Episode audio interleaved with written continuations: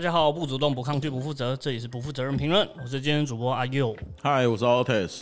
啊。那我们的今天的来宾呢，还是我们一直以来大家敲碗的小五哥。好，各位好，各位好，各位好。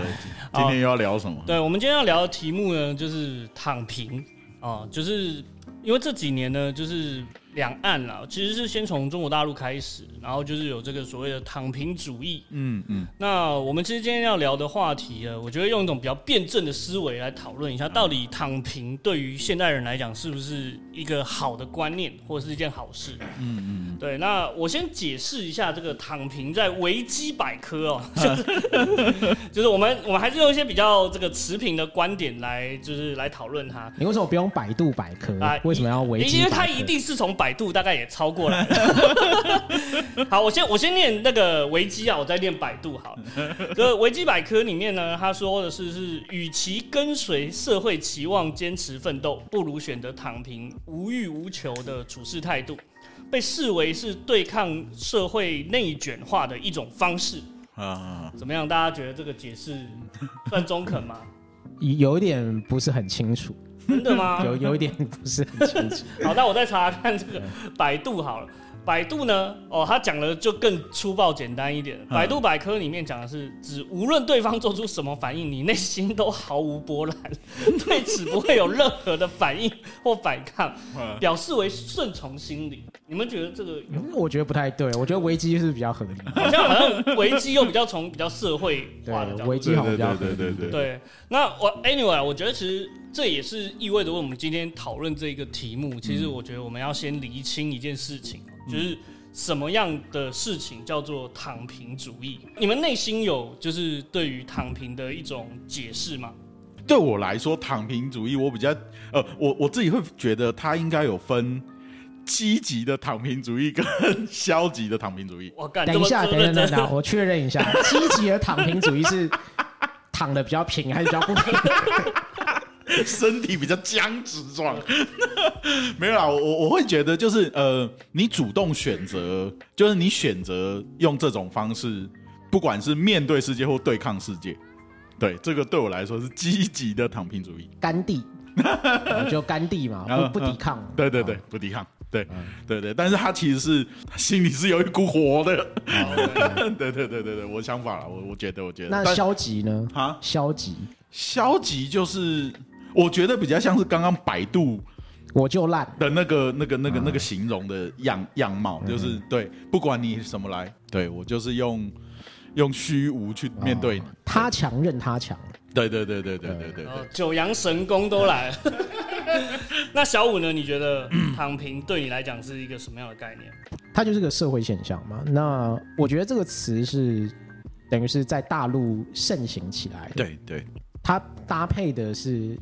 就是两个社会现象是相伴而生的，就是内卷。嗯嗯，我像刚刚 w 那个 Wikipedia 有提到这件事情。嗯，那呃，内卷这个词，它其实是个学术名词啊，以前就是学术上面用。哎，其实我觉得这个稍微要解释一下，因为我觉得内卷对台湾的听众没有那么熟悉。我以前我在念书的时候，在内卷还没有那么盛行之前，嗯嗯嗯，哦，就学到，就在学校学到这样，英文叫 involution，就是说，如果我们用概略但不精确的方式，哦，让大家了解的话，就是因为制度或者是自然资源的限制，对，哦，而导致大家必须很努力的去竞争，嗯，但是却没有什么收获。哦。哦对，然后别人他举例来说，这个呃，像黄宗志啊，一个学者啊，嗯，他讲这个呃，中国的这个农村问题就是地很少，对。对，哦，大家必须要精耕细作，对啊，才有办法获得，才可以温饱。太多人竞争太少地，嗯，但是你能拿到的就是只有温饱，这种状态啊，就是一种内卷。好，所以它其实呃，它有个前，它其实就是有一个前提啦，就是说。整体来说，现象上可能是符合的，就是大家很竞争，嗯，可是你所得其实很有限，对，哦，得到的东西非常有限，这是现在大家所理解的内卷了。哦，当然，当然，它是不是呃存在的这样子的制制度或者天然资源的限制，嗯，哦，是不一定的，这要看现实的具体情况。好，对对对对，好，所以简单的说，很自然的就是说，当你必须从事很严酷的竞争，但是所获。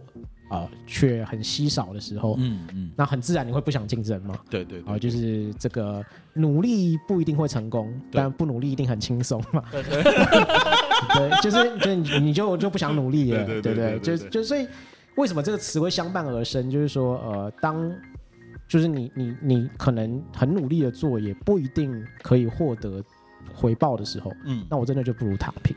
嗯我的理解是这样子。嗯对我自己的理解跟小五会比较像一点了。我我自己觉得它就是一个对抗的概念，就是它对抗，呃，不一定是内卷哦，它有可能就是甚至是有些不求甚解的人，他认为我现现在负呃去崇尚这种躺平主义，甚至是对于现在的体制化，他有不满。嗯。那也许他跟内卷没什么关系，纯粹就是我小时候过太爽，就是。嗯嗯，你知道，就是那种婴儿，我们都算是婴儿潮的父母，对对对。但是面对到现在的生活，对，就我们我们父母辈感觉赚钱很轻松，然后他有房子，然后你今天要对抗一个，你确定你父母不会听到哈？对 他他们他们一定不会这样认为嘛，他们一定会跟所有成功人士讲的一样，就是说，但就是你们不努力，对。但是我的意思是说，他有很多种可能对抗现实不满的原因，但终极的状况，它都是一个条件反射。那一定是可能这个社会出现一些问题，或者是我们想象中的问题，它不一定是真的问题。嗯那 anyway，反正他回过头来，他都是有种对抗，而且这件事情我自己觉得，他好像是在历史上是会每隔一段时间都出现。嗯，对，嗯然后这个我们后面可以再再聊啦。对，那我自己其实是比较好奇一件事情，就是说，你们觉得躺平跟摆烂是一回事？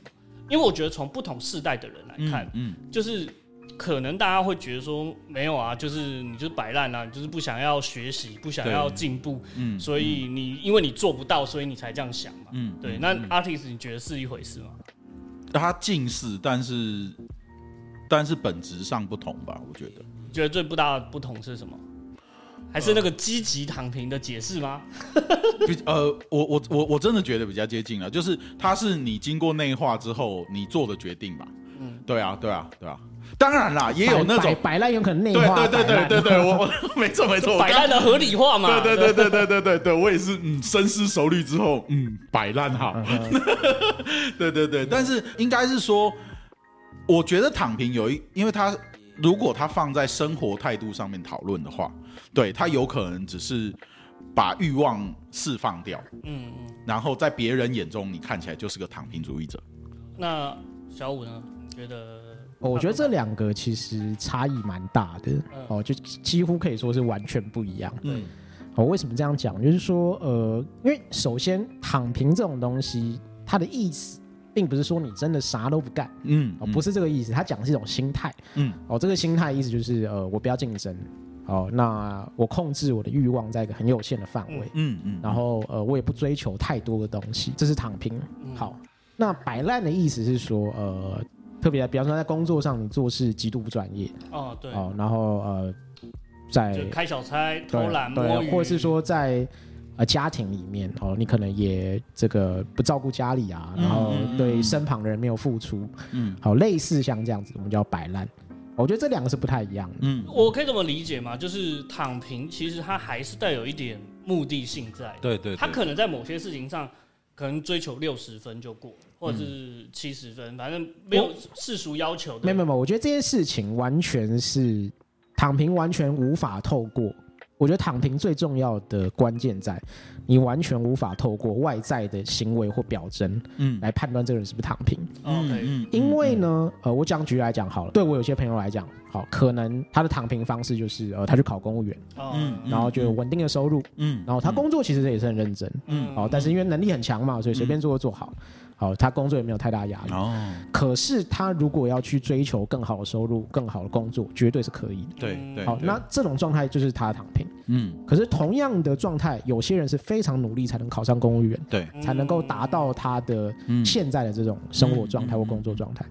他们看外表看起来是一模一样的，嗯。但是一个是躺平，一个不是。嗯。对，好，所以我觉得躺平很难透过外在的就是你跟两个人可能做一样。从，行为上面很难很难，很难。有可能两个人做的事情一模一样。就。像历史上有一些那种，就是像三国里面有些那种聪明人啊，什么庞统啊，嗯。还是什么杨修，对对对，就据说他们就是批公文还是怎么样，好，就一一天就批完了嘛。对啊，然后他就可以做他自己想做的事对情。对对对对对，所以我觉得躺平有的时候他，我我为什么说到这个目的性？我觉得感觉就是他们内心还是有一个想要做的事情，嗯嗯。只是他会觉得说现有的这一些这种你要叫事务也好，或者是工作也好，嗯或者是对他来讲没那么重要。嗯就是说你你再怎么拼，他反正也是这样。嗯那你还不如去啊、把这个时间保留下来。我也许呃在别人眼中，就像你刚刚讲到的，就是他可能分数没那么高，嗯对他，因为我志不在此嘛，嗯我是比如考公务员，那我的用心是放在另外一些地方。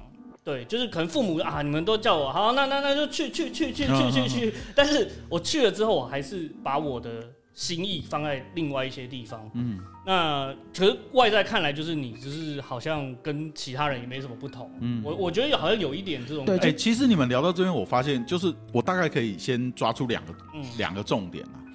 它一个是我刚刚提到的欲望的，我觉得那个欲望的精炼，它是一个深思熟虑跟经过精密的思考的，就是把我的欲望整个审视过，然后抛掉我觉得没那么重要的。我觉得这是躺平主义，我自己看来有一个很重要的观点，他其实是有他的追求的，但是他的追求精炼到一个很准确的位置。譬如说，我认为我最重要的不是工作上面获得别人的赞赏，可能只是我身边的家人获得，就是我看到他们安稳、呃满足的表情，对我来说很重要。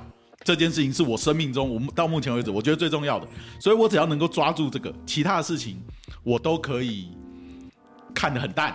这个我觉得倒不一定啊。哦我觉得，因为你讲的这个太主观了，嗯哦，就是说我好像自己选择，就是说，呃，呃，比方家人对我最重要，对好，所以我就选这个人。但我觉得躺平为什么它跟内卷是半生的生？对，对对对原因就是因为现在社会的压力太大，嗯那竞争太激烈，那某种程度上。我想在这在中国大陆特别明显啊，嗯就是、嗯就是近五年，它不像是过去那个样子的经济成长期，嗯嗯嗯哦，所以就是你向上发展、向上流动的这样的机会是在变少的。嗯哦，那所以就是说他没有那么的主观，就是说，哎呃，哎，家人对我最重要，所以嗯我的工作嗯就随随便便，然后我就对他没有没有没有，就是工作如果给我很多钱，对我还是会。去。但现在工作没有给我很多钱，对对，所以确这个我也我也赞同，就是他确实跟资源密不可分啦。对，就是如果资源还能够让大家能够去去去追求、去抓取的时候，那个时候你讲就是 你你你精炼你的欲望这件事情本身就没那么正常，就他可能比较偏向。阿佑刚刚说的那种摆烂，就是就是不思进取吧，类似那种。对啊，那如果是在某一个就是可能比较这个时间带里面，你你付出的足够多的努力，但是能够获得的却远远远远不及上一代。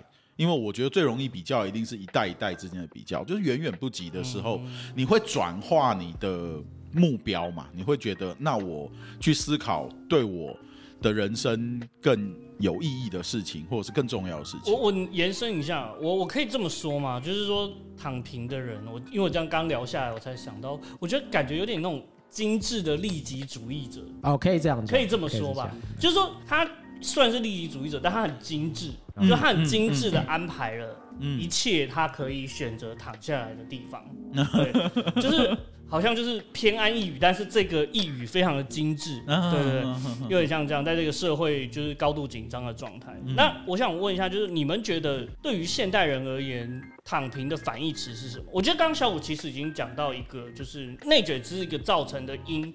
但是如果我们在面对这种内卷，然后我们做出另外一种哲学观，就是或者对待自己人生的态度，你们觉得是什么？是积极吗？小五要不要想想看？就是因为我觉得你是我身边中就挺躺平的，啊那你觉得哪一种状态是最不躺 难平？难以判断是贬义还是褒义。绝对是褒义嘛！好，应该这样讲，就是我觉得对应躺平的，就是在现在这种基本上相对稳定，然后富裕，嗯然后经济成长没有那么高的社会里面，选择不躺平，我觉得这个人算是他要么有理想，要么就是真就是他要么就是被社会压迫，对，他大概只有这两种状态，因为。躺平，呃，我觉得这个字麻烦的一点就是，不是任何人都可以躺平的。哦，对嗯对，对，不就是就是就是有些人没办法嗯啊，就是你你被毒打，然后按在那个社会的那个马路上面摩擦，就是这不算就是你你得有些条件才能躺平。没错没错没错，对对对，因为人总要吃饭嘛，嗯哦，嗯食衣住行都得花钱。嗯那你如果说哦，没有一个稳定的收入来源，哦，不管是主动收入、被动收入，嗯哦，或者是啊家里有些祖产，嗯，啊都没办法躺平，对你就得去打工。对啊。对，对。所以就是说，这些人其实是辛苦的，嗯嗯，好就被被被现实压迫。嗯。那除去这种不谈，主动选择不躺平，就是说有条件躺平但不躺，我不得不说这种人非常有理想。嗯嗯哦嗯，对，那我自己为什么选择躺平的原因，是因为我觉得我们这个时代几乎可以说是理想破灭的时代。嗯嗯嗯，对，就是就跟我们的父辈、祖辈嗯的状态是不一样，某种程度上是好事也是坏事。嗯，哦，就就好像，比方我爷爷好了，他一辈子干超多很屌的事情，嗯好那他可以说他在实现他的理想，但也可以说不得不然。嗯为什么？因为他生活那个时代就是中国是非常动荡。嗯嗯哦，就是这个打日本人，好、他人人生可能某一段时间的理想就是把日本人这个逐出中国，对对对，听起来超屌，对对不对？对对对，但某种程度上这也很现实，为什么？因为嗯就是你你你不打赢抗战，对对你就是被人家欺负嘛，对，就是没有没有没有自己的生活，对，没有尊严嘛，对对不对所以为了你个人，不管是你个人的生存，还是民族的生存，嗯嗯还是国家的生存，你都非得做这件事情不可。好，所以说在他们那一段，在我比方说到祖父那段时期，啊，所谓的这个家国兴亡，对，家国是绑在一起，嗯嗯啊，你没有国就真的没家，对对不对？所以你可以说他是为了社会奉献，为了国家奉献，也可以说是他为了他自己在努力。嗯所以这两个是合在一起，那这你没有躺平啊？他怎么可能躺平？他躺平，这躺的地方都没有了，对怎么躺平？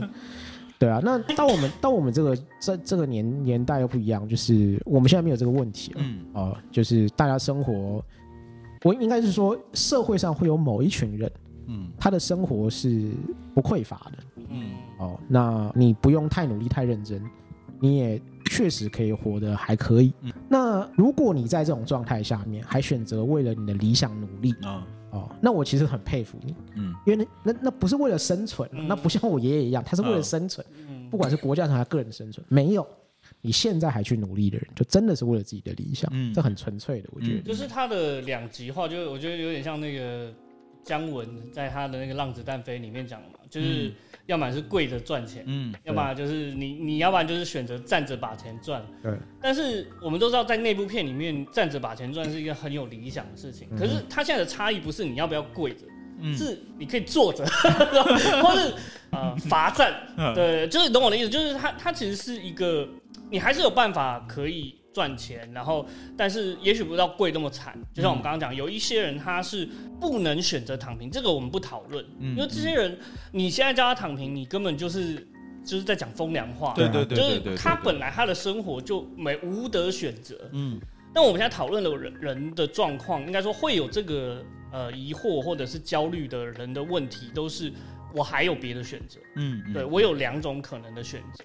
对，那刚刚小五就提到了嘛，就是说，其实这这种人其实是蛮值得佩服的。那我自己在就是在查这相关的资料的时候，就有看到美国他们有一些呃说法，他们用用一些比较心理学的方式在讲，他们就是说，哦、有一种就是叫啊蓬勃的生长的一个状态，就是说这傻呃笑。对，我也不知道 它是一个心理学的名词，然后它意思就是说我的学习或怎么样，我是不管我要试图打造一个这样的环境，这个就有可能就是你刚刚说的，它是有理想的，就是说啊、人不不要选择躺平，我们也可以打造另外一种环境，嗯对，那或者是说我自己让我自己的生长是很有生机的，嗯。就是说我可以一直在学习新的东西来改善现在的生活，嗯这也是一种他们认为的可能性。嗯。对所以那这就可能有刚刚你讲到，就是某一种理想性质吧，就是他们认为还有的变。我觉得这个会不会就是躺平与不躺平最大的理想差异，或者但是其实是不是也有一种可能性，是他甚至也没有想这么多，他就是单纯的。其实就像你刚刚第一个，你前面问的问题是，如果对我来说，躺平的反义词是什么？就是热血中二病啊。也是有可能。对，就是他可能不是真的那么聪明的人，嗯。或者是对他就是就是你刚刚说的可能精英主义，或者是那个产物底下，然后他有选择，那他选择一种生活方式。对，对。就是说他他的那个动机其实还是比较具有一定性，呃，比较强烈的目的性，比较不像我们刚刚讲的那种目的是，对。他就是我我们就我觉得如果躺平主义的人都会觉得说啊，反正直的不走，我们走弯的，反正就有总是会有一个方式可以到，他们就会认为。呃，可能从我，我觉得这方面有很多种可能性啦。就你刚刚讲到被动是确实有可能，可能是他很相信我们祖父辈教给我们的那个观念，嗯，就虽然我们可能现在都知道说你努力不一定会有回报，可是他可能会认为是没有没有，那是因为你不够努力，就是、就是它是一个无止境的，哦，大概理解啦，嗯。就是就大概就是什么天道酬勤这种观观念嘛，就是也有这样的人啦，啊，就是但是你不觉得现在我我觉得那个跟我我自己的感觉，我觉得它它跟整个资讯的流速流动的方式跟透明化也不太，也每一个每一个年代都不太一样。哦，现在可能是效率更高，所以你能够，比如说假设我们以躺平来讲好了。嗯比如说，其实其实我为什么会说从历史的角度上面来看，其实蛮有趣。就每隔一段时间好像都会有类似的名词，但但不不一样对。对对，比如说像是小确幸啊、嗯日本有一段时间，嗯嗯嗯然后对对对对，或者是呃日本也有创造，比如像草食男嗯嗯，哦、或者前两年哦佛系对佛佛系大陆再上一个流行的名词是佛系嘛？对啊对啊对，所以我觉得好像每一个时时代都会有，嗯然后甚至是呃，比如说你说你还再讲远远一点啊，什么魏晋南北朝，那时候不是他们那种清谈嘛，就是说，但我觉得不太一样哦、嗯清谈那个可能又有另外的时代因素，嗯可是我觉得有一个词哈，就是可能有些人会对于躺平主义的一种形容。我就我不确定这两件事情是不是一样，我觉得大家可以讨论一下。你们觉得犬儒跟躺平是一回事你要不要解释一下权益？来一直制造新天今天要拼命定义，对对，就拼命定义啊。这个犬儒其实是呃，就希腊时期的一个哲学的观点嘛。对对对那他当然创造这个概念的也是当时柏拉图的嗯徒弟嘛。嗯那他就是他有别于亚里士多德跟那个柏拉图。图，嗯他其实比较像是，我觉得，我觉得他从哲学观点上面，他比较破坏大于建立了。嗯我用粗暴一点讲，就是这世界已经够烂了，啊 就是那你不如你就笑他就好了，你就酸他就好，嗯你用最尖酸刻薄的话嗯来去，你要说逃避也好，或者是对抗也好，去面对这个荒谬的世界。嗯比如说啦，我觉得最经典的当然是犬儒主义的创始人，好像叫迪奥根尼吧。他曾经面对过啊亚历山大，嗯亚历山大就是虚心求教嘛，就像现在的政客一样。他统一了整个希腊之后，问他说啊，这个你可不可以跟你请教一下一些哲学的观点？嗯然后那个哲哲人啊，那个哲学家就说：“你不要挡住我的阳光，就是有点像是你妈你爱着我了，就是有点像这样。”就是大家就觉得哇干好屌哦，啊，就是完全就没有再屌的，就类似像这样。对对对，就是我觉得其实犬儒一直以来啦，不管你要对它做贬义的或者是褒义来讲，它都有一个特质，就是说它很像是呃，我在这个世界上面，反正我的处做人处事的方式，我的姿态没有那么高，嗯。但是我就一直酸你们这些所谓的精英或者我我是积极的。我我我觉得我觉得应该理解一下嗯。躺平这件事情，嗯。它其实是一个在现代，嗯。呃，特别是在东亚新兴经济体里面，嗯呃，才会被拿出来讨论的一个社会现象。嗯哦嗯嗯为什么呢？因为我不要讲太复杂，收听率会不会掉？第一个是基本上在二十世纪以前的人类啊，嗯，基本上都在为了生存而努力，对对就不存在躺平这件事情。好，我们现在能够这个能够有庞大的生产力支撑我们想这些事情，完全是二十世纪之后我们有了这个绿色革命，我们有大量的粮食供给，嗯嗯嗯然后有这个大量的能源供应，嗯。哦，然后有这个国际贸易，哦，嗯让这个生产力大幅提高。我我再补充一个，我觉得甚至是网络，嗯。就是说你可以坐在家里面，然后你可以完全享有一个那个我舒适的娱乐。那个我觉得对，我觉得第四个是现在啦，就是所谓的科技造成通缩这件事情。嗯，嗯哦，就是科技让呃娱乐这件事情变得非常廉价。嗯嗯哦，就是你以前你要获得点什么娱乐，事实上是很贵的对对。对啊。就比方说你去看一个京剧啊，那都很麻麻麻烦了，的，对，你还得出门，啊时间成本连现在连看电影都是很奢侈的事情，因对对为你要出门嘛，对对对，对买票嘛，Netflix 不香吗？对对对对对对，就是现在，甚至你也在家里看，你还可以有什么 VR，嗯对对对。就是你获得的这个娱乐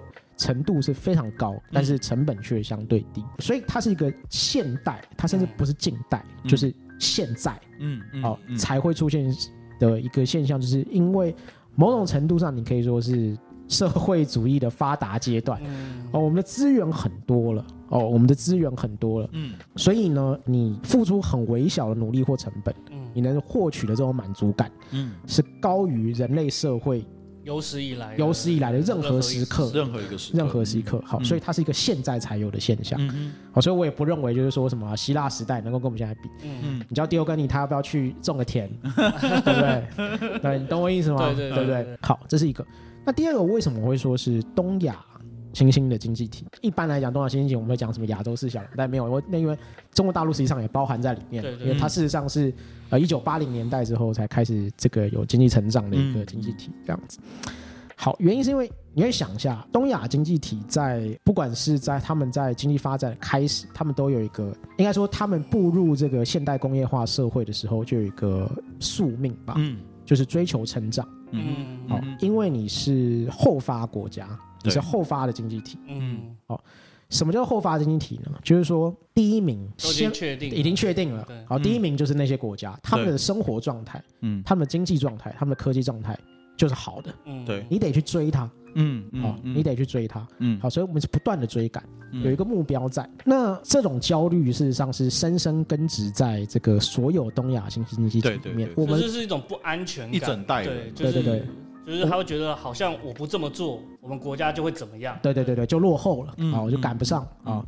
我我甚至可以说是，对，等于是我们父辈那一代的所有的努力，嗯。几乎都在做这件事情，，嗯。包含那时候国家所有的经济政策啊，然后他们做的事情。嗯哦，这个就很多啦，就是这个讲经济很常提到雁行理论，嗯。哦，就是这个呃又又又提了一个，就是 哦发达国家淘汰的产业嗯。会到这些新兴经济体里面，嗯。那新兴经济体透过这些承接过来的产业，嗯。哦，学习了现代这个产业发展的这个对必要条件，嗯然后呢，他有可能会啊也累积了一定的这个资本啊、嗯。哦，那他可以做一些新的创新。对。台湾就蛮典型的嘛，嗯。好、就我们做纺织业做纺织业，好做后来呢，啊、就就要就跑去转去做电子业，电子业嗯。转去做半导体，对。好、嗯。就渐渐的达到了一个产业转型跟升级的好、这样的过程。嗯。过去可以说五十年了，哦，嗯。甚至更久的时间，呃，东亚新兴经济就不断在做这件事情。我们非常害怕落后，对我害不害怕追不上别人。嗯所以，当你现在突然有一天你说你不追的时候，对对对啊，追，上了对，我们不太不不需要追了，啊，我不不想追了。嗯嗯那很显然就是那些追了一辈子，就你爸或你嗯妈他们那一代人嘛，觉得哎、你为什么不追？嗯，他一辈子都在追别人，对你突然说不追了，那你不就躺平吗？对对对对对对，我就像大家跑在跑马拉松，然后上一个世代的人会觉得干都跑到这里了，对对对，突然加油啊！但可是你去想想看，就是说那些已经就是发达经济体哦，已开发国家，他们有这个问题嘛？啊、嗯就比方瑞士人，瑞士人会觉得放羊躺平吗？嗯不会。嗯就说呃，当然我我不是在那个环境下生存的，就是呃，他们没有人什么人要追，嗯是，他就觉得就是应该是这样，对，就是我觉得美国他们也没有在很坚持，就是当然美国比较熟悉一点，他们也没有很坚持一定要经济成长或怎么样子，嗯。对，就是反而他们的政治更多讨论的是呃社会的状态，对，嗯嗯嗯，对我们应该怎么去规范社会的状态这样，对，所以我觉得那那很不一样，就是至少我们可以确定，关于躺平哦、关于现在年轻人好像不怎么积极、不怎么努力嗯。的这种焦虑，我的观察它一定是发生在现代东亚经济体是。哦，对，就是我的观察是这个样子。其实现在，因为我们会今天会提出这个题目，也是呃，之前包括中国大陆就已经有在讨论内卷跟躺平嘛。那这几年台湾其实越来越多媒体在讨论，嗯哦、甚至很多政治人物啊，他跑去校园，嗯，然后发现妈的，就是问大家说你以后想要做什么工作，然后排名第一的是躺平，嗯，就是所以他这甚至不是一个职业嘛，他就是一个态度。就有点像是，我觉得，我觉得甚至有点像是一种宣誓。嗯哦，你们今天来学校问我们是不是？那 我就告诉你一个实啊，话，不想努力，我不想努力了，阿姨。那我觉得其实呃，对于躺平，它有很多指责啦。刚刚其实也有在提到不同世代嘛。那我这边就抛出几个呃，这个经常大家来对躺平主义的一些指责。好，那接下来就是这个我我就想听听小五要怎么反驳啦。我我来 artist 其实我觉得他也算是比较躺平的，嗯 就是他比较没有那么，他不是说他对他他像以厨师来讲，他不是不积极，而是嗯我觉得你对于呃生活的很多态度也是这样的。嗯那我就今天就作为一个稍微反方一点的角色，抛出几个论点。嗯嗯那比如说，呃，有有一派的人会认为啊，那如果你你全你当你全世界都躺平，假设，当然它是个假设性的问题、嗯哦。比如说，这时代也不是没有出现过，比如说像是垮掉的一代，嗯啊、就是在美国曾经有一个时期嘛，嗯其实贾博士也是嘛，对，乔布斯他也是，就是在那个时代里面也算是那那个时代年轻人，不然他怎么会去学禅宗呢？就是就是他打坐这些东西，其实就是他某种程度上面，不管他们用摇滚，用一些比较神秘学的东西对。去对抗，或者是说他要告诉大家反战，然后就是说嗯。我不要那么积极了，就是就是所以会被称之为垮掉的一代嘛。那呃，这这个地方的论点，其实它主要指责的地方就在于说，这个社会的生产力，它仍然是透过很多人的积极努力。嗯。那他意思是说，当你们这些呃所谓的知识分子，嗯。啊、所谓的呃中产阶级以上的人吧，就你们有的选的人，如果都这样选择的话，嗯那这个社会会不会就因此缺乏更有生机的一种生长动力？嗯，对嗯你们觉得这个指责是成立的吗？我我觉得啊，这个我身为一个就是热爱躺平，是是是是，啊，不可能会被这种言论击倒。啊。早就想过要怎么，没有早过想过这个，我觉得会讲这种话就是 too young too simple，嗯。嗯嗯，就是我刚刚讲了嘛，就是说躺平它不是一个纯自主的选择，嗯嗯。它是一个社会互动的产物。嗯。内卷伴随而生的是躺平。嗯。好，所以你去想一下，当很多人躺平的时候，嗯。哦，这个社会非常多人在躺平的时候，会发生什么事情呢？就是你努力所获得的回报，嗯。其实是会变多的，了解，因为大家都不努力嘛，嗯。哎，就你一个人努力，嗯。好，所以你是老板，然后怎么样？就哎，那赚更多，对对对，就哎，就你的同事都不努力，就你努力，大家都躺平，就你不躺平，那肯定对对。啊，你报酬会增加。好，所有的企业都躺平，就你一家企业不躺平，对，那你肯定挣的会变多嘛。好，所以当躺平的人变多的时候，事实上努力所获得的报酬嗯。是会增加的。嗯好，那努力所获得的报酬一旦增加，会发生什么事情？哎，会有一些躺平的人突然开始变得不躺平的，对，他会开始变得去努力了。然后又接着开始内卷了，啊，对对对对对对，所以它它是一个动态的过程，对啊，它是对对对对一个动态的对对对对，所以会有这个想法的人，很显然你会觉得哦，他就是太太单独的看这件事情，他觉得，我我这边插一句，那我觉得他们的攻防大概会是这样，嗯哼，就是说我觉得其实呃，对于不想躺平的人来讲，嗯哼，他们经常在讨论一个是，就是回到一个认知问题。对，就是小五刚刚其实从一开始定义里面就已经有提到了，它是半生关系，它是一个内卷的时代。可是我觉得经常会给大家打鸡血，给他这种正面能量、正面鸡汤的人，他只是在讨论，他都会跳过这个讨论，他都会说，实际上面这是世界真的有内卷吗？哪一个时代不内卷？他会回到这个逻辑里面去讨论问题，他会告诉你说。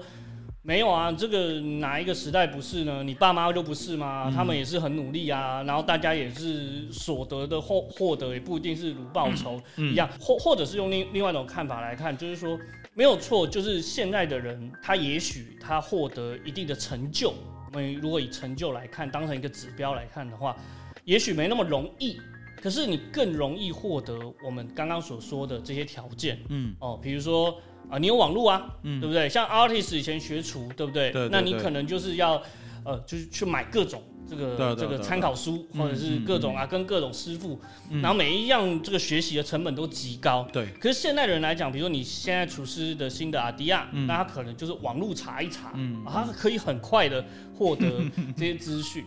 那他就会反过来说，没有啊，就是你现在的一个时代，只是环境不同了，嗯。对，但是你你实际上面内卷的状况，不管是有或没有，对他来讲有内卷的话，那就每个时代都是内卷。不是我，我觉得就是说他他这样讲的目的到底是什么？他是为了要指责我呢，还对，他是是指责你啊，没有没有，应该说他去不是指责你啦，他应该是说他去破除这个所谓的躺平的这个，你要说是论点也好，我们在讨论躺平这件事情合不合理的时候，如果我们的前提是讨论有没有内卷的话，那他可能就是消除这个前提，嗯应该这么简单来说。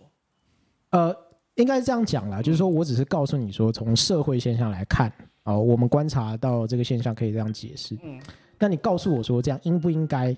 这个是脱离实然层次，嗯，对不对？你就是说你可以谴责我不努力啊，可以啊，我让你骂嘛。哦，哦你躺平成这样啊！啊 你你就是连反驳都懒得反驳，对，就是躺平，就是人生幸福最高境界人生幸福的这个前提就是不要跟笨蛋争论。哦，对对对对对对对，最高级了。对对没有。其实从刚刚我听小吴在讲这些所有的跟躺平论述有关的，其实我就觉得，其实选择躺平主义的这些人，我觉得最大的差别就是他是不是个明白人。嗯，明白人。对，就是如果是个明白人，他才可以漂漂亮亮的躺平，嗯，是吧？对，对不对？就是就是呃，这到这我就延伸下去讨论，因为我们刚刚其实讨论了一个呃，主要是对于呃躺平主义的指责嘛。对，那如果我们反过来讨论，就是说我们对于现在躺平主义的这种合理化非常的多啊，甚至有一些就是我们刚刚讨论的，那其实你那个不叫躺平主义，你就是摆烂啊哈，的的，你只是把它合理化而已对。嗯那呃，也因为这些合理化的解释，会延伸出很多讨论。那我这边其实呃，刚刚其实我们其实前面虽然是在我们提纲之内，但我觉得我们刚刚其实都讨论过，我们就不赘述。就是说，用躺平去对抗现有的不管是内卷的现象，嗯。或者是整个体制，哦、这是一种做法。就像我们刚刚提到的躺呃垮掉的一代，嗯。也许他的环境跟我们不同，但他们都是用行动，呃，用一种类近似于躺平的姿态。其。其实我觉得蛮类似的，因为垮掉一代是发生在越战时期，对对对，嗯。那那个时代其实就是呃，就是人类的生产力大幅提高，嗯，对，然后呃，而且我那段时间其实可以说是呃。呃，人类某种程度上是可以操控经济成长，对它是一个蛮特殊的一个时期啊而。且而且他甚至是就是在思考意义这件事情。比如说美一个作为一个美国人，他会思考一个问题：是我为什么要花那么就是大的代价跑到越南去打一个就是我跟他也不熟的国家？干我屁事！对有点像是对，就是关我屁事。不过我觉得在这种对抗的东西，就是说，呃，我我我为什么刚刚提到犬儒这个概念呢？你们觉得躺平主义会去想要试图嘲讽或讥笑呃这个体制吗？我觉得，因为对抗有积极跟消极嘛，嗯对不对？就是说，消极当然就我我做好我现在这样，就对啊。你、嗯你觉得会有你你觉得你你算是个躺平主义吗，Artist？我不敢说我是躺平主义。嗯，不敢说。那如果假设你是一个躺平主义者，嗯那你会觉得你会试图去嘲讽或讥笑这一些呃正在努力的人吗？当然不会啊，不会？当然不会啊。OK 对对，因为呃，因为他只是什么？因为它只是一个选择，它就这么单纯，它只是一个选择。嗯对，就是我选择这样子，呃，面对面对我自己，面对人生。嗯对，它其实就只是一个单纯的选择，就跟你选择你今天要去面对那个 G Y 的老板，嗯然后赚到那个一点，就是你觉得你应得，但是其实并应并应该不止这样子的报酬。这些都只是单纯的选择。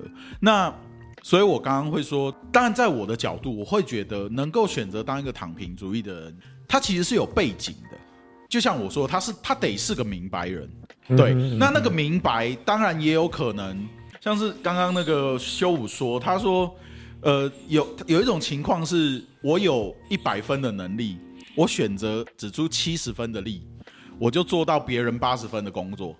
对，那他在整个社会氛围跟观感上面看起来，他就是个躺平主义。嗯但是那个他就是一个单纯的选择而已。就那每一个人都有自己的选择，所以你也每一个人也没有去 judge 别人选择的。嗯，对，对其其实我自己倒是呃，我我我其实反而是会呃蛮尊敬这些人。就是还在积极努力。呃，应该这样讲，就是说躺平不是代表你什么事都不做，或者说你没有想做的事情，嗯而是我觉得躺平会很直接的认识到，就是呃执着会带来痛苦，就是你对什么事情太执着，呃特别是你执着的东西如果跟别人竞争的时候，嗯它会制造你的痛苦。我靠，又有京剧啊！对这，个这个感觉有点像那种佛教那种观念。类似啦，道道理都是这样。对对啊，对啊，对啊，对啊。所以我是选择，就是我不那么执着嘛，嗯，对不对？那如果执着带来痛苦，我就不那么执着。那如果那个去奋斗的人，他其实意识到，就是说这件事情会对我带来痛苦，嗯但是因为我太想做了，对所以我还是要去做。对，痛并快乐着。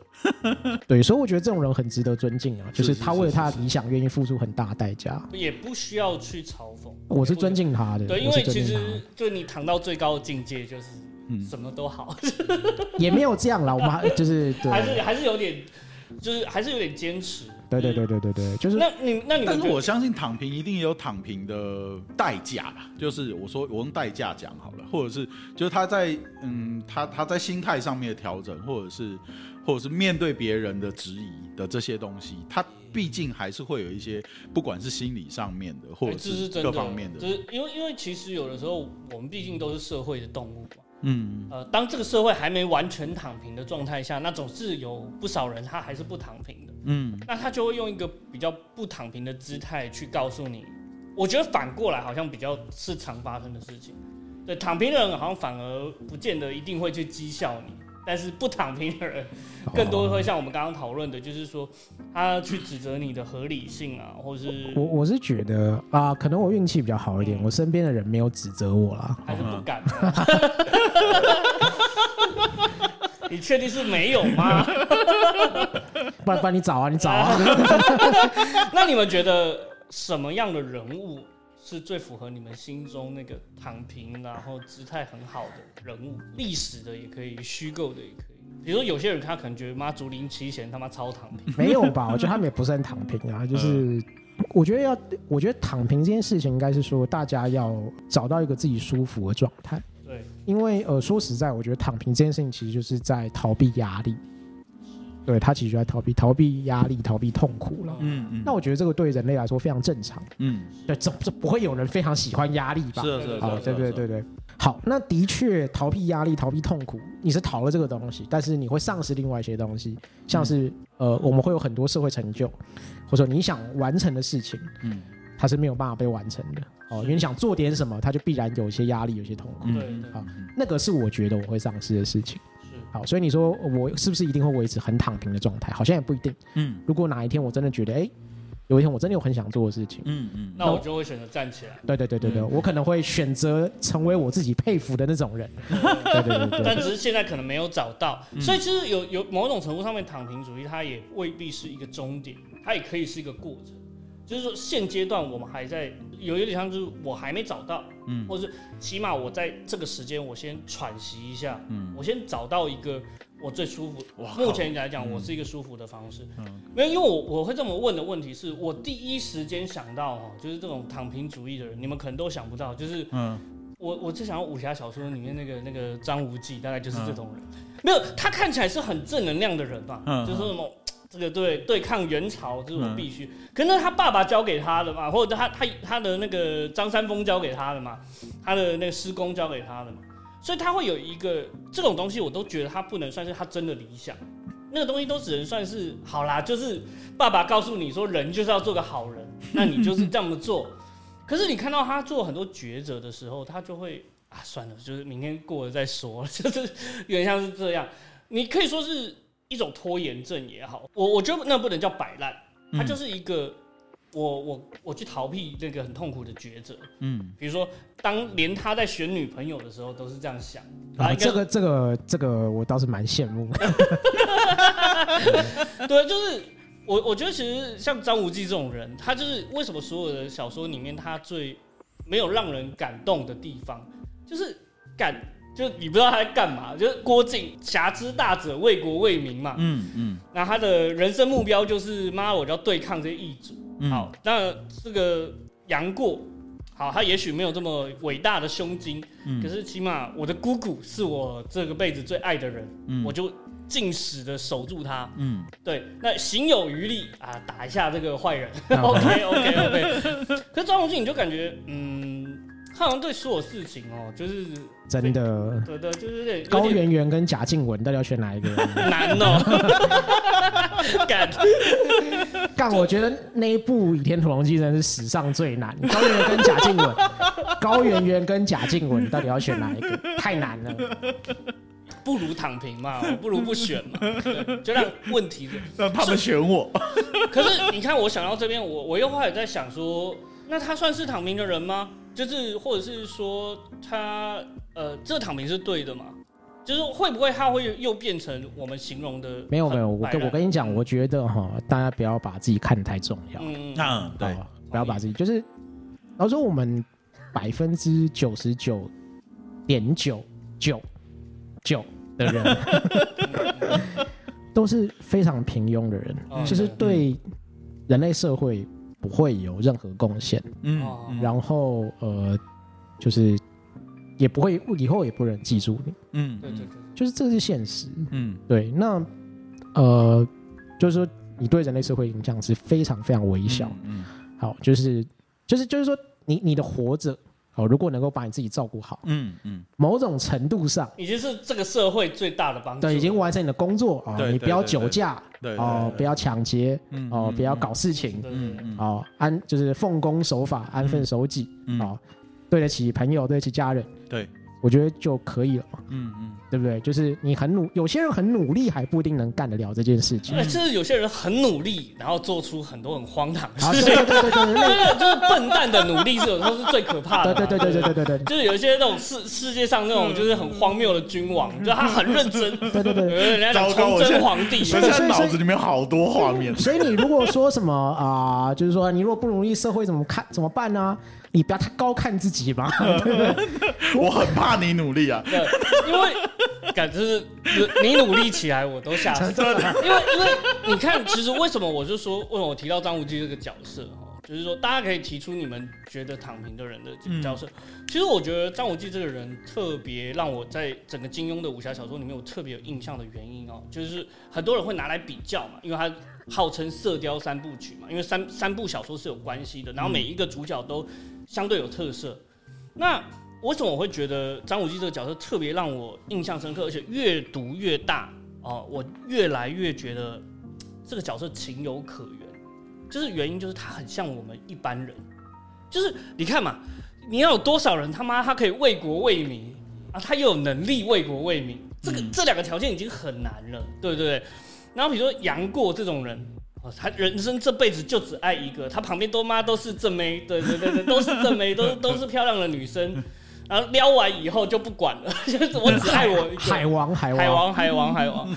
那你像张无忌，他，我觉得他就是活得很实在嗯。啊、嗯就是我逃避确实是逃避了，嗯。对，但是我也很现实嘛，就是说我我我真的做不出选择，嗯。对，那他就很像小五刚刚讲的，我们不要高看自己哦，嗯现实生活中，你就可能像是张无忌啊，纵使你再有能力，可能你的心智没有办法抗衡这个压力，那你就不是朱元璋嘛？对啊在小说里面就是这样嘛。在小说里面，朱元璋他也是描述他是一个很有心机、很有城府的人。可是为什么呃张无忌空有一身武艺，对对不对？他最后就没办法成为朱元璋。不，这就就一样嘛，就是说不是人人都想当皇帝。对对对，哦，不是人都想要这个驱除鞑虏，恢复中华嘛，对不对？他可能乐见这件事情，哦，我乐见驱除鞑虏，嗯但是不一定要我来驱除鞑虏。对对对，对就是成功不必在我对对，对 讲的好听一点。哎，这个好像是躺平主义的最高境界之一，对，所以是一种好的解释。对对对对对对，对，所以就是说，这个可能跟我们的儒家文化也有关系，嗯就是修身齐家治国平天下。嗯。好，就是好像一定要有一个什么社会责任。嗯。看你想想看，就是念了那些书，觉得自己要修身齐家治国平天下那些人，嗯，最后搞不好连齐家都办不到。是，啊搞不好连修身都办不到。对对，好，所以就是说，呃，理想很丰满，现实很骨感。，对那你不如就让理想就骨感一点 啊，对不对？你就不要不要期待放这么高嘛，就是在合理的位置要求自己就好，。所以你看是不是就得是个明白对对，人嘛？也就是我我像我最近哦，我最近就是插一句，我就是最近就是。你看，大家都知道，就是我们在录制的期间，就是刚好是这个奥斯卡颁奖刚结束，嗯嗯，然后就是所有人都在讨论这个，呃，那个叫什么？威尔史密斯。今天一掌啊。对威威威尔史密斯去扒了他嗯那个，啊，就是赏了那个 Chris Rock 一巴掌，然后很多人都在讨论这巴掌到底是对还是不对。嗯。然后我那天就忍不住发了一个状态，嗯。啊，就是我说，呃，其实曾经我也以为，就是我要保护我的女朋友，嗯当时是一个酒局嘛，对不对？然后就是，呃，来就是想要叫我女朋友喝酒，嗯然后那时候我的做法就是就是啊，我跟你喝，对不对？嗯然后嗯后来发现没有没有，他根本不需要我帮他，我女朋友很会喝啊，就 就是我靠，就是。你是不是高看你自己对，了？我对，就是所以就是说回来，我我非常认同小五的那一句话，就是说，我觉得这个社会，呃，也许是因为我们的资讯，也许是因为我们从小教育的背景，然后让我们更觉得自己应该要成为一个优秀的人，或者是一个完美的人。可是躺平主义这件事情，它戳破了一件事情，就是其实你没那么重要啦。就是那那个酒局，可能妈的能够帮那个女生喝的人，妈一百个，就是那根本就不需要你来帮忙。对啊，就像威尔史密斯，你凭什么认为就是你老婆她不能用一个更好的方式回击他？嗯嗯对你，你凭什么这样认为？嗯对，就是有的时候我觉得也是回到一个去指责躺平主义的人，他会陷入一个迷失，就是说只有我可以这么做，这天下之大非我莫属。呃，嗯舍我其谁啊？就是好像是说，如果我我不去驱逐鞑虏，我不像郭靖这样哦，我去抵抗这个外族啊，这这这个国家就完蛋完蛋了。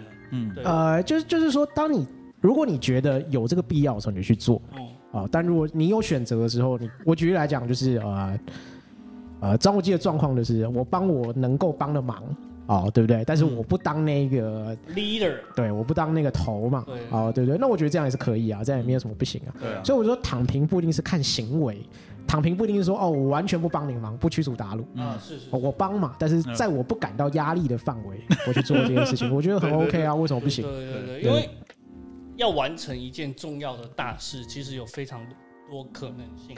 嗯，而且绝大多数都不是人控制的，对啊，就是我我觉得其实人有的时候太高估自己，还有一个原因就是可能我我我有时候一直觉得，就是刚刚像是 Artie 有提到一个东西，就是资讯量的问题。嗯我们现在的资讯量大到我们会把很多我们以为是真实的东西当成是真的。嗯啊，这句话听起来很吊诡哈，我解释一下，就是说那些东西它不是真实。比如说，贾博士之所以能够成为好，博士，现在又要定义真实了是吧？对对对，就是这是真的，因为我我们想想看，我们我觉得我们这一集会悬到就是收听率狂掉，对对对不知道在讲什么那个。收听率是真实的吗？就是真实的状况，其实比较像是说，嗯、有的时候我们人要获得一定的成功，它就是运气。嗯可是我们妈的这个鸡汤文已经多到干，我真的觉得没有没有没有没有，这都是大家的努力才可以完成。嗯但我们就忽略掉，就是说很多时候它也许。它就是有一定运运气的成分，嗯不，这是不是一定啊？就是嗯绝大多数的运气，绝大多数都是啊。对啊，就是它就生在那个基础点，嗯它它就是那个机运上去。啊，我觉得不要想那么多，就是就人跟人不一样了，嗯就是说呃，就是假假设你现在就穿越好了。好，你现在就穿越到这个几十年前贾博士的身身体里面去，你有没有办法变成他？嗯，哦，你甚至都已经知道未来会发生对，成什么样子，你有没有办法变成他对？我觉得高几率是不行。哦，是。对我来说高几率是 我也。认为，啊，对，那就是说这种事情就是成功很多因素，就是说呃，就好像呃，刚刚阿佑会说呃，父母那一辈哦，这个挣钱相对来说机会是比较多的，嗯。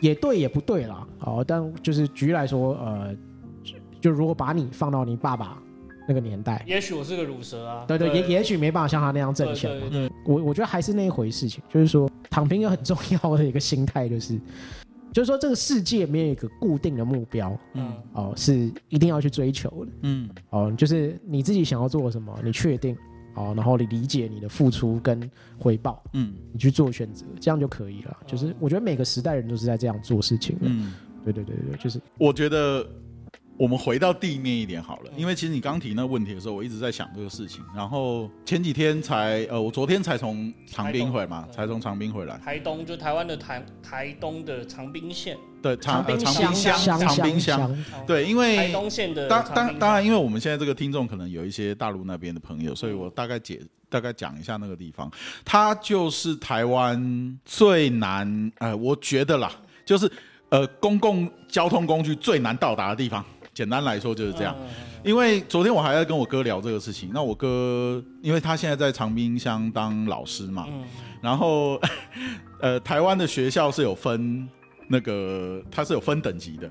然后他就说，他们学校呢，在定义里面叫做极偏，嗯对对对对对，极偏前面还有特偏，还有很偏之类的，反正有很多，他们是极偏，极偏就是最最最高等级了，对，哦不是没有没最有。偏远的对，没有比那个，因为甚至你说那种外岛啊什么的，那个都是你飞机飞一下就就到了。可能像台湾的马祖啦，就是真的很难到地。对，虽然那个地方看起来好像很远，好像离离台北市政治嗯但经济实际上有有交通对，建设但是，它的但是它的公共交通工具到达没有去长滨那么难，嗯所以长滨才是真正的最偏的地方。OK，然后在这个这个基础底下，他选择从台北搬去长滨生活，带着两个小朋友跟老婆一家人去到那边生活。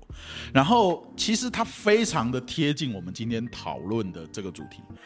他在很多人的呃，我觉得他的他在大多数的观感里面呈现一个极大的两极化，有一半的人觉得他是躺平的，对，因为有一半的人可能是一样在台北教书，那些他可能想要当上，譬如说当上校长，然后要改变教育现况的这种人来看，他是一个躺平的人，他选择去到一个偏乡，然后呃，你你可能你你你就想在台北你，你教一个班级可能要教二十个学生，在那边只要教三个学生、四个学哎，生，而且还不会有家长来靠背你。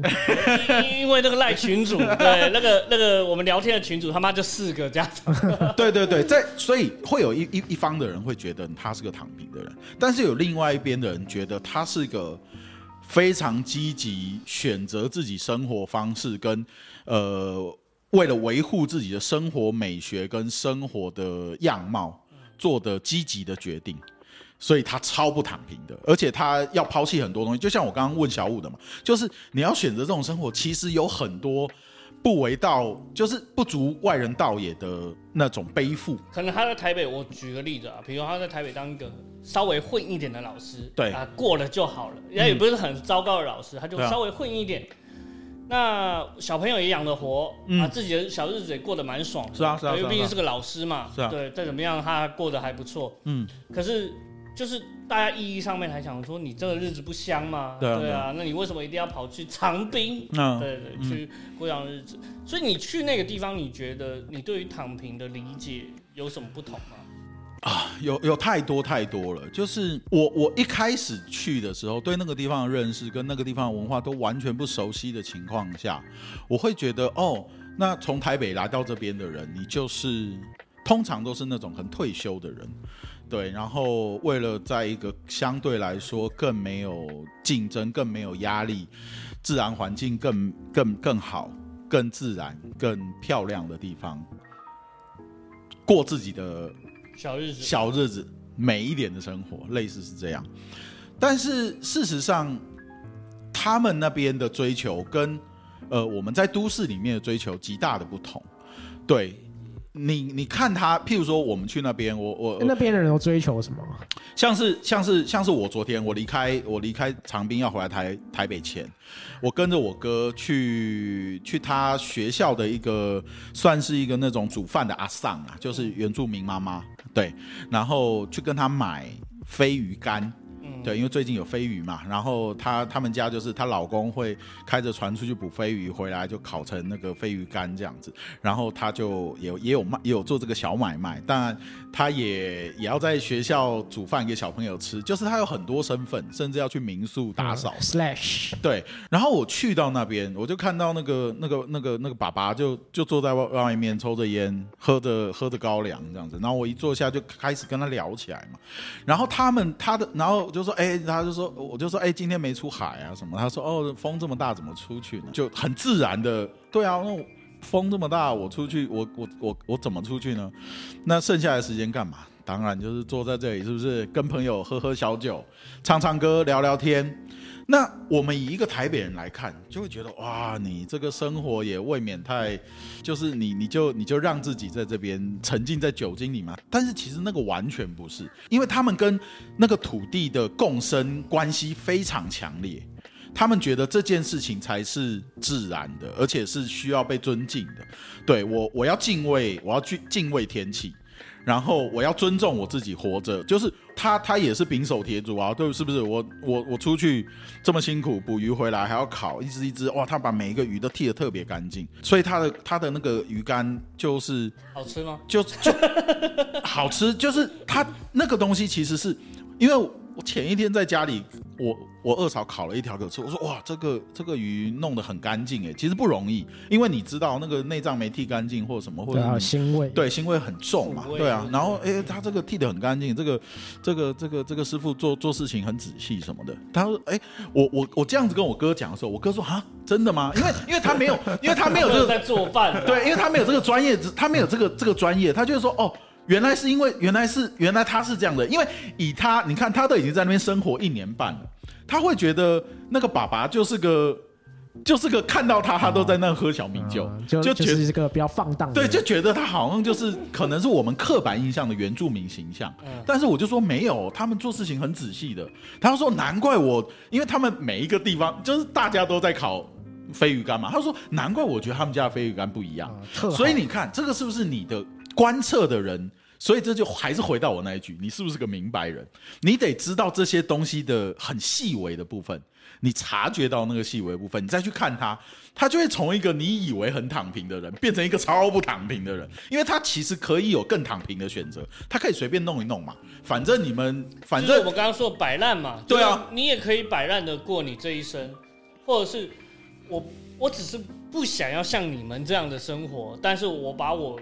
想要做那件事情做好，所以，我我其实我想要问回一个比较终极的问题：，嗯，你们觉得躺平到底算积极还是消极？我觉得躺平呢，就是核心了，我还是这样讲，就是说，当你明白你要什么时候，呃，你就比较不容易产生痛苦，嗯，所以我觉得不是积极或消极，躺平应该就是，当你觉得你需要积极、值得积极的时候，你就积极，没错，哦，当你觉得可以消极，哦。或者有条件消极的时候，你就消极。嗯，我觉得躺平是这个样子。嗯，对我我可以这么解读吗？因为我觉得其实小五今天讲的这个躺平啊，跟我原本想象的东西还是有点差异。没有没有没有对错的问题，我只是觉得，哎，这个这个解释蛮好。就是说，你觉得躺平算不算是一个比较在这个时代或我们现在面临的处境里面是比较有弹性的做法？呃，我觉得他就是在。我刚刚讲了嘛，在现代的东亚新兴经济体，会有某一群人，他有条件做这个选择，所以他必然不是整体社会都可以做的。嗯，哦就是你还得有点条件。对，所以其实他其实应该加一个警语，就是。这个投资前请看这个 公开说明书，躺平前请看一下说明书。对，爸爸有没有留房子给你？这样子，对对对对对对。所以，我对啊，所以我觉得，其实我觉得躺平，刚就提到了嘛，就是说，不管是房子、车子，或者是啊，刚刚 Artis 提到的，你居住的地方是否是需要这些东西？对，因为你换一个环境，环境，它也许呃。这些东西就不重要。刚刚 artist 呃，刚刚那个小五提到的，比如说房子、车子，它就不是这么重要了，因为呃，可能到了那个地方，他的生活更平价一点。就像今天中国大陆有很多人，他想去大理。对一个民宿，我先姑且不说这个到底是好还是不好啦。而且现在可能很多大陆听众说：“哇，现在大陆大理的生活可能没没有你想象的这样子啊。”对对对，就是。但我我觉得其实这个是一件很好玩的事情，就是说，对，因为其实你看，就我我就反问你一个好了，积极的呃，积极的避开痛苦这件事情，他到底是一个积极的人还是一个消极的人？是积极的嘛？对我来说，他就是个积极的。他算是一个积极的人。是啊，对，所以，所以他很精致嘛。就我们刚刚提到的，对啊，他是一个精致的利己主义者。我觉得这一切的重点啦，就是积极或消极，是指你呃，它其实有点像是外在作为哦，就是你努力还是不努力，某种程度上透过这个方式来观测。但对我来说，就是呃。身为一个躺平者啊，我觉得你要审视你的内心啦。嗯，我就说你真的想要什么？哦，那我觉得现在可能有一种社会的状态是，其实当事人没有想过他是不是想要那个东西，嗯，然后再去追求的过程当中，偏偏又很痛苦，因为竞争很大。比方说买房啊，那很如果你不是真的很想买房的话，那这个东西就会对你造成很大的痛苦，或者是你选择所谓的躺平。就你想，比如我想学小五啊，这个我想躺平，发现我干我没有一套房，那那不要，那不要，对对对对对对对对对，就是你就是等于说，我觉得就是就是说，你审视你自己内心真正想要的东西，然后跟你的条件，嗯，好，这个物质的条件能不能够支撑，嗯，哦，那做做这样的考量之后，你去再来决定你要不要努力嘛？我觉我觉得就是这个样子。我觉得甚至在某一个面向来说，呃。积极选择躺平的人，他也是一个勇敢的人。嗯，就怎么怎么讲？我我比较愿意称为，就是我是一个现实主义者。对对对对对对，就我你很精算。你我说我刚刚我我为什么突然想到精致的利己主义者？就是很多人把呃利己主义者就当成是一个很比较很负面的话，就就跟消极一样，它是一个很负面。但其实不管你要选择消极或积极，它其实。啊，它是个行为，嗯，但其实实际上面你是经过算计的话，你是经过一定的计算。刚刚小五刚刚所提到的，不管是现实，呃，因因为你你你很现实的人的话，其实你就会经过计算，你就不会人云亦云。你不会说哦哦，这个时代哦，大家都讲躺平，那我也躺一下。那实质上可能你跟摆烂其实是一样的，对，你只是他妈的，你觉得妈工作太辛苦。嗯，对啊。而且其实啊，像我是自己在厨房里面，我大概做了可能十年左右，我才有一个体验。那个东西我后来也是都会跟可能我后面的后进。聊这件事情，或者是不敢说教了，但是跟他们聊这件事情，在厨房里面有一个很特殊的事情，我我我我形容叫做慢慢做比较快。哦啊，对了，对对吧？那因为小五你们都是做菜的，你们肯定懂这件事情。我不是做菜的，我是想学做。什么什么 什么叫做慢慢做比较快呢？嗯，有一些人一进场，哇，瞎鸡巴乱搞，就是你知道吗？他就哇看到事情就猛做，猛切猛搞，然后。发现，嗯，哎，你在错的时间做错的事情，对啦。那你后面收尾的时间，整个你你整个餐期看下来，哇靠，它就是个没有效率。对，你会犯错。对你犯错，你还要去收尾，甚至别人要去帮你收尾，这些东西都是一些很潜在的成本，你不一定马上看得到的。那但是如果如果你呃宏观一点看，或者是你退远一点看。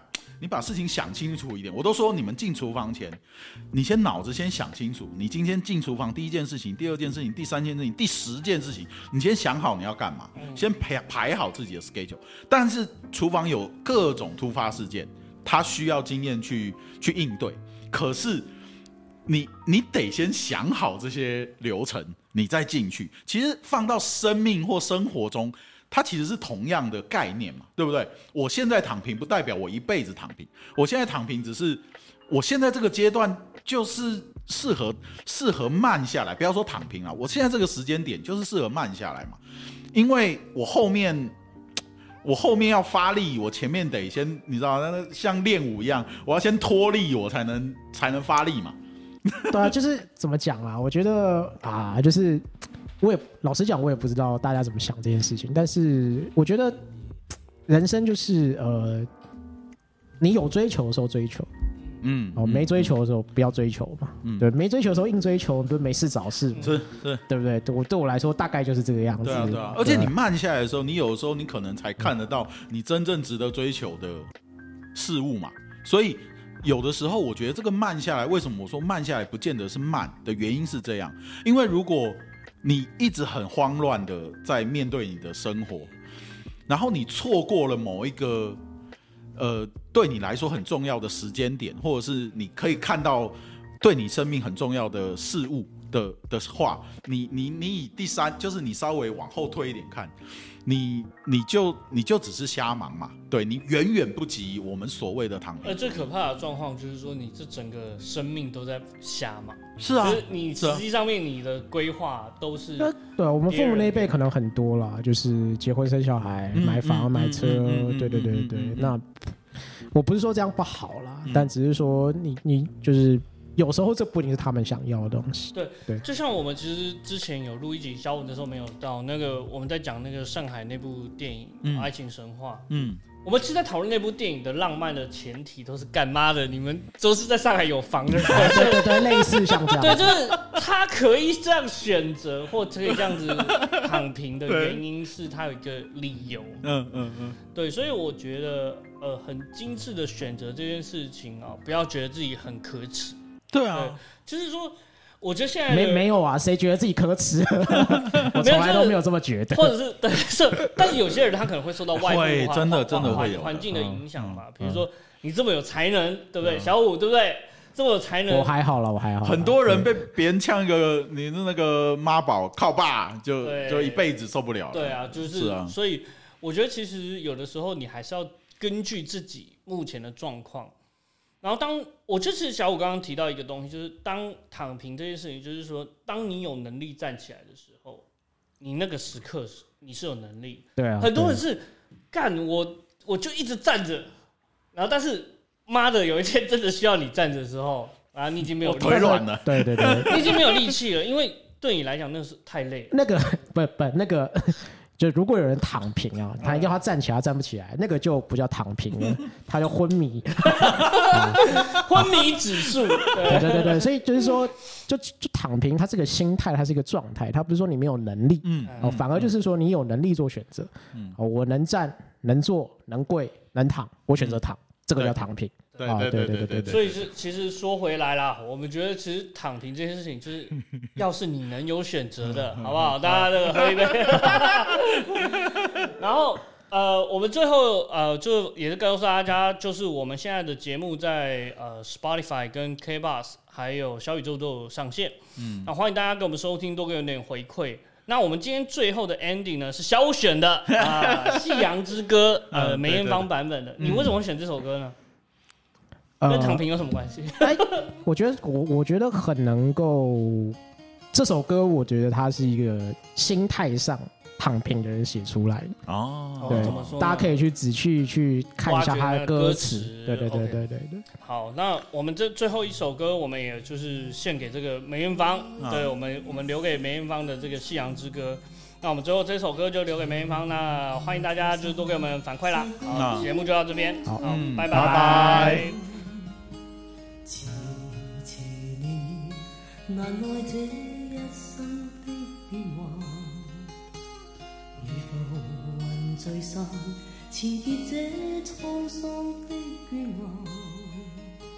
漫长路驟覺光阴退减，欢欣總短暂未再返。哪个看透我梦想是平淡？曾遇上几多，梦，曾与你真心。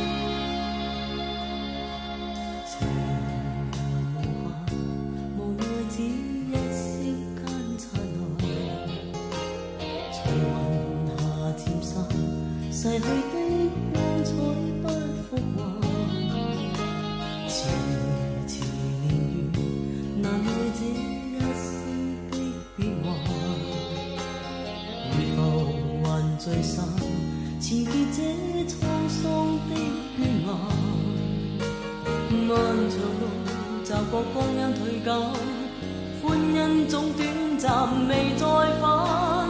哪个看透我梦想是平淡？